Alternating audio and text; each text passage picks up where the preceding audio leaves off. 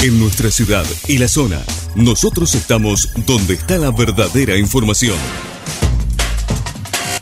Todo lo que tenés que saber y más. En 12 Noticias, buena información. 12noticias.tv. Estas son las noticias locales.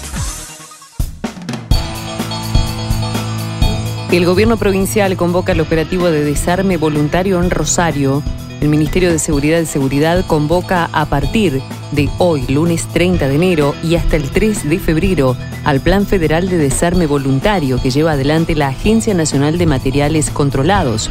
El operativo se realizará en un puesto móvil ubicado en la sede del Club Reflejos, Génova 2402, en la ciudad de Rosario de 9 a 13 horas.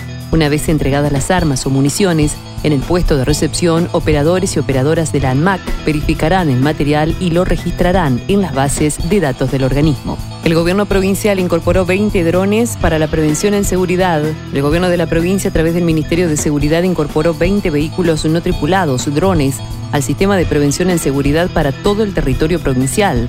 Los drones fueron adquiridos por un monto total de 1.524.654 dólares y Santa Fe será la primera jurisdicción en sumarse a esta iniciativa tecnológica de vanguardia. San Lorenzo, desde el 6 de febrero, entregarán turnos para la inscripción a los cursos y carreras del Centro Cultural. La Subsecretaría de Cultura de la Municipalidad de San Lorenzo informó los plazos, modalidades y requisitos para la inscripción a los cursos y talleres del Centro Cultural Educativo Municipal.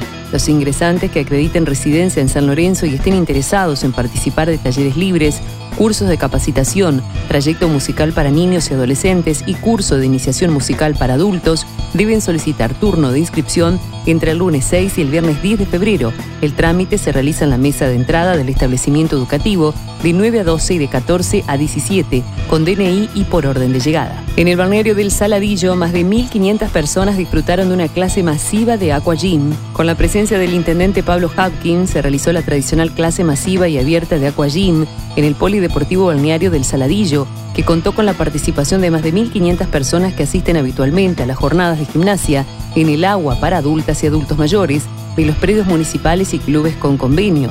Provenientes desde distintos barrios, los asistentes empezaron a llegar temprano al espacio ubicado en Avenida del Rosario 400 bis, con su bandera de Argentina, acompañados por profesores e integrantes de los diversos equipos municipales de deportes y la Dirección de Adultos y Adultas Mayores.